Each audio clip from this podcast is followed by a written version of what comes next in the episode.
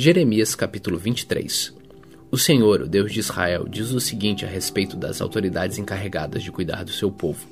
Ai de vocês, autoridades, que deixam que o meu povo seja morto e espalhado. Vocês não cuidaram do meu povo, mas os espalharam e fizeram fugir. E agora eu castigarei vocês por causa das maldades que têm feito. Sou eu, Senhor, quem está falando. Ajuntarei o resto do meu povo dos países por onde eu espalhei e os trarei de volta à sua pátria. Eles terão muitos filhos e aumentarão muito. Eu lhes darei líderes que cuidarão deles. Não ficarão mais com medo, e nem apavorados, e nenhum deles se perderá. Eu, o Senhor, estou falando. O Senhor Deus diz ainda: Está chegando o tempo em que farei com que de Davi venha um descendente que seja um rei justo. Esse rei governará com sabedoria e fará o que é certo e honesto no país inteiro. Quando isso acontecer, o povo de Judá ficará seguro e o povo de Israel viverá em paz. Esse rei será chamado de Senhor, nossa salvação. Está chegando o tempo diz o Senhor, em que o povo não jurará mais por mim, como Deus vivo que tirou Israel da terra do Egito. Em vez disso, vão jurar por mim, como Deus vivo que fez o povo de Israel voltar da terra do norte e de todas as terras onde eu os tinha espalhado, e eles viverão na sua própria terra. A respeito dos profetas, eu disse o seguinte: o meu coração está esmagado e eu estou tremendo, por causa de Deus, o Senhor, por causa das suas santas palavras. Eu sou como um bêbado, pareço um homem que bebeu muito vinho. A terra está cheia de adultérios, o povo vive pecando e gasta suas forças à toa. Por causa da maldição divina, a terra chora e os pastos estão secos. O Senhor diz: Os profetas e os sacerdotes não querem saber de mim. Eu os peguei fazendo mal no próprio templo. Os caminhos que eles seguem serão escuros, e neles será difícil escorregar. Eu farei com que eles tropecem e caiam. Farei com que a desgraça venha sobre eles, pois está chegando o tempo do seu castigo. Sou eu, Senhor, quem está falando. Eu vi o pecado dos profetas de Samaria. Eles anunciaram a mensagem em nome do Deus Baal e desviaram Israel, o meu povo. Mas vejo que os profetas de Jerusalém fazem pior ainda. Cometem adultérios, dizem mentiras, ajudam os outros a fazerem o mal, e assim ninguém para de fazer o que é errado.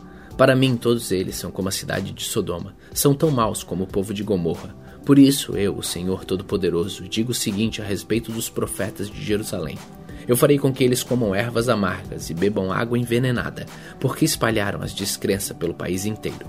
O Senhor Todo-Poderoso diz ao povo de Jerusalém: Não escutem o que os profetas dizem, pois eles estão iludindo vocês com falsas esperanças. Dizem coisas que eles mesmos inventam e não aquilo que eu falei. Eles continuam dizendo aos que desprezam a minha mensagem: Tudo irá bem. E dizem aos teimosos: A desgraça não cairá sobre vocês. Então eu disse: qual desses profetas algum dia conheceu os pensamentos secretos do Senhor? Será que algum deles viu ou ouviu a palavra do Senhor? Qual deles deu atenção à sua mensagem e obedeceu? E continuei: A ira do Senhor é uma tempestade, é um vento forte como um redemoinho em cima da cabeça dos maus. E essa ira não acabará até que Deus faça tudo o que planejou. No futuro, seu povo compreenderá isso muito bem. O Senhor Deus disse: Eu não enviei esses profetas, nem lhes dei nenhuma mensagem mas assim como eles saíram correndo e falaram em meu nome. Se eles tivessem conhecido os meus pensamentos secretos, poderiam ter anunciado a minha mensagem e assim teriam feito o meu povo abandonar a sua vida errada e as maldades que vive praticando. Eu sou Deus que está em toda parte e não num só lugar. Sou eu, o Senhor, quem está falando. Ninguém pode se esconder num lugar onde eu não possa ver. Então vocês não sabem como estou em toda parte, no céu e na terra. Eu sei o que têm dito esses profetas que falam mentiras em meu nome e afirmam que eu lhes dei minhas mensagens nos seus sonhos. Por quanto tempo ainda esses profetas vão enganar o meu povo com as mentiras que inventam? Eles pensam que os sonhos que contam vão fazer com que o meu povo me esqueça, assim como os pais deles me esqueceram por causa do Deus Baal. O profeta que teve um sonho devia contá-lo como um simples sonho, mas o profeta que ouviu a minha mensagem devia anunciá-la fielmente. Que vale a palha comparada com o trigo? A minha mensagem é como fogo, é como uma marreta que quebra grandes pedras. Sou eu, Senhor, quem está falando. Eu sou contra esses profetas que roubam as palavras uns dos outros e anunciam como se fossem a minha mensagem. Também sou contra esses profetas que falam as suas próprias palavras e afirmam que elas vieram de mim. Escutem o que eu, Senhor, estou dizendo. Sou contra os profetas que contam sonhos cheios de mentiras. Eles contam esses sonhos e, dizendo mentiras e se gabando, fazem o meu povo errar. Eu não os enviei nem os mandei ir, e eles não ajudam o meu povo em nada. Eu, o Senhor, estou falando. O Senhor Deus me disse: Jeremias, quando alguém do meu povo, um profeta ou um sacerdote lhe perguntar qual é a carga da mensagem do Senhor para nós, Responda: Vocês é que são uma carga para o Senhor, e ele vai se livrar de vocês. Se um profeta, um sacerdote ou mesmo uma pessoa do povo usar as palavras: A mensagem do Senhor é uma carga, eu o castigarei e também a sua família. Em vez disso, cada um devia perguntar aos seus amigos e parentes o seguinte: Qual foi a resposta do Senhor? O que foi que o Senhor disse? Mas eles nunca mais devem dizer essas palavras. A mensagem do Senhor é uma carga, porque se alguém disser isso, eu farei com que a minha mensagem se torne realmente uma carga para ele. O povo tem torcido as palavras do seu Deus, o Deus vivo, o Senhor Todo-Poderoso. Jeremias, pergunte isto a cada profeta. Qual foi a resposta que o Senhor lhe deu? O que foi que o Senhor disse? E se eles responderem, a mensagem do Senhor é uma carga, então eu os castigarei por terem usado estas palavras que mandei que não usassem. E certamente eu os pegarei e jogarei longe de mim, e farei o mesmo com a cidade que dei a eles e aos seus antepassados. Farei cair sobre eles vergonha eterna e desgraça eterna, que nunca serão esquecidas.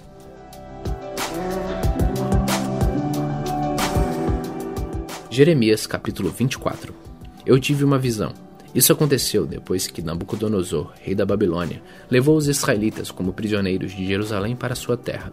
Ele levou o rei de Judá, que era Joaquim, filho de Jeoaquim, as autoridades de Judá, os carpinteiros e os outros operários especializados.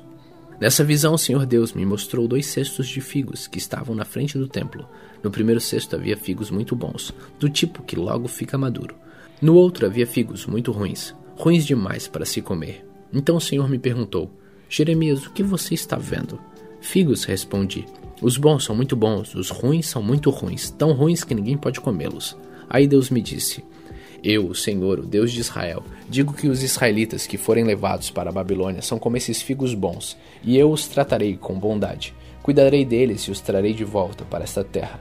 Eu edificarei a nação e não a destruirei, plantarei e não arrancarei. Porém, no coração deles o desejo de reconhecerem que eu sou Deus, o Senhor, então eles serão o meu povo, eu serei o seu Deus, porque com todo o coração vão voltar para mim. Eu, Senhor, vou tratar como figos ruins, que não podem ser comidos, as seguintes pessoas: o rei Zedequias de Judá, os políticos que estão com eles e o resto do povo de Jerusalém, tanto os que ficaram nesta terra como os que mudaram para o Egito. Farei cair sobre eles uma desgraça tão grande que todas as nações do mundo vão ficar horrorizadas. As pessoas vão zombar deles, fazer piadas e caçoar e em todos os lugares onde eu os espalhar, o nome deles será usado para rogar pragas. Mandarei contra eles guerra, fome e doença, até que desapareçam da terra que dei a eles e aos seus antepassados.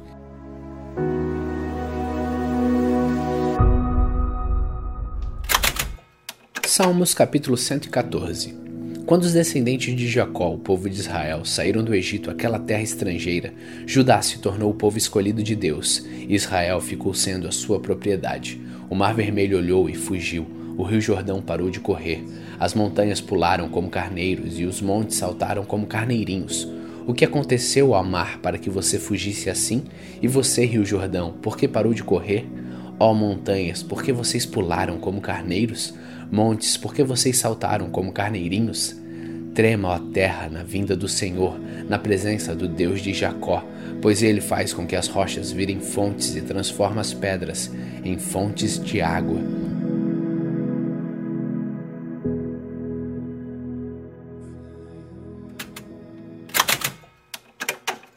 Primeira Coríntios capítulo 3 Na verdade, irmãos, eu não pude falar com vocês como costumo fazer com as pessoas que têm o Espírito de Deus Tive de falar com vocês como se vocês fossem pessoas do mundo, como se fossem crianças na fé cristã.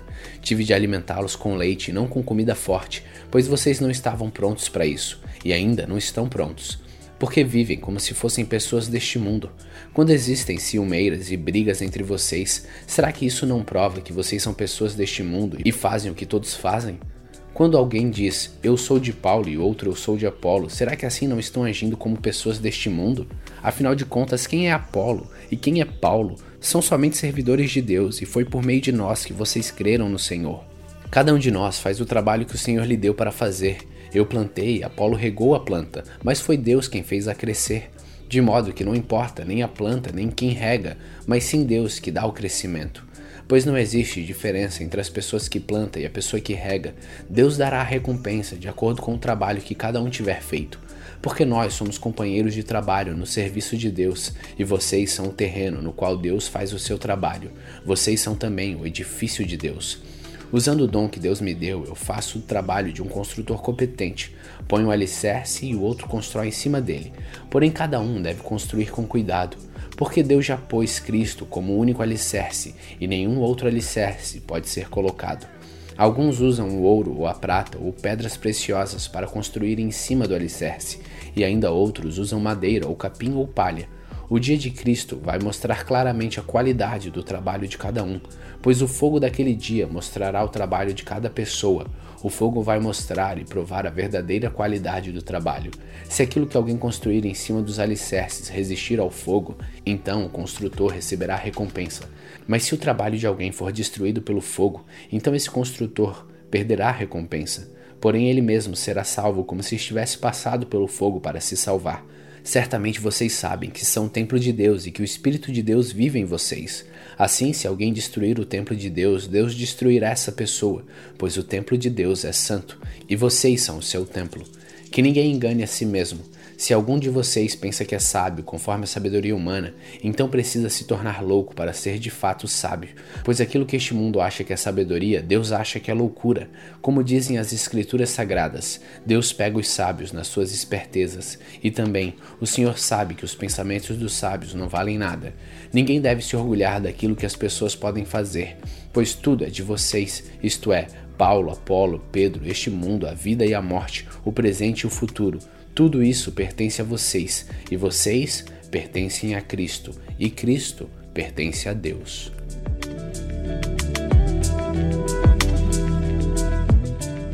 Primeira Coríntios capítulo 4 Vocês nos devem tratar como servidores de Cristo, que foram encarregados de administrar a realização dos planos secretos de Deus. O que se exige de quem tem essa responsabilidade é que seja fiel ao seu Senhor, mas para mim não tem a menor importância ser julgado por vocês ou por um tribunal humano. Eu não julgo nem a mim mesmo. A minha consciência está limpa, mas isto não prova que eu sou de fato inocente. Quem me julga é o Senhor. Portanto, não julguem ninguém antes da hora Esperem o julgamento final quando o Senhor vier. Ele trará para a luz os segredos escondidos no escuro e mostrará as intenções do que estão no coração das pessoas. Então, cada um receberá de Deus os elogios que merece. Meus irmãos, é para instruir vocês que eu tenho aplicado essas lições a mim mesmo e a Apolo. Usei nós dois como exemplo para que vocês aprendam o que quer dizer o ditado: obedeça ao que está escrito. Ninguém deve se orgulhar de uma pessoa ou desprezar outra. Quem é que fez você superior aos outros? Por acaso não foi Deus quem lhe deu tudo o que você tem? Então por que é que você fica todo orgulhoso, como se o que você tem não fosse dado por Deus?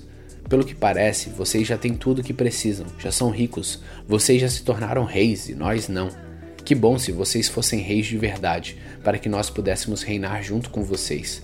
Porque me parece que Deus pôs a nós, os apóstolos, no último lugar.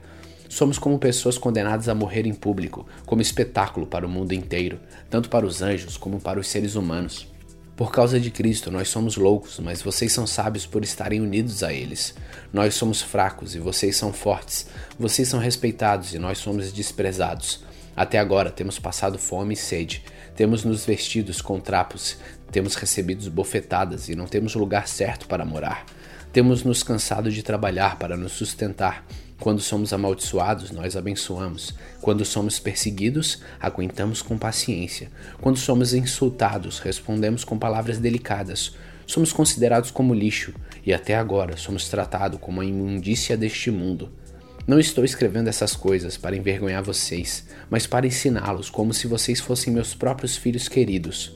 Mesmo que vocês estivessem milhares de mestres na fé cristã, não poderiam ter mais de um pai, pois quando levei a vocês o Evangelho, eu me tornei o pai de vocês na vida, que vive em união com Cristo Jesus. Portanto, eu peço que sigam meu exemplo.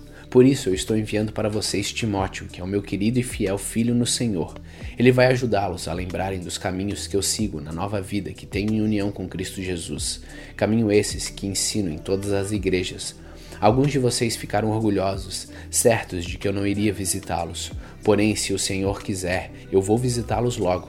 Então vou saber o que esses orgulhosos são capazes de fazer, e não somente o que eles são capazes de dizer. Pois o reino de Deus não é coisa de palavras, mas de poder. O que é que vocês preferem? Que eu vá até vocês com um chicote ou com um coração cheio de amor e bondade.